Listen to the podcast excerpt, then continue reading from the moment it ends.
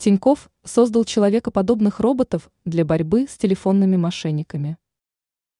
Банк Тиньков объявил о запуске производства человекоподобных роботов, которые способны отвлекать мошенников, удерживая их на линии. В банке объяснили, что робот включается в разговор, если со стороны мошенников поступил звонок. Данное сообщение было передано со стороны пресс службы кредитной организации.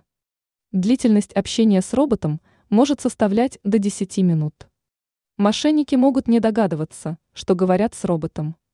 Представители банка объяснили, что в процессе создания робота были привлечены психологи и эксперты по борьбе с мошенническими операциями.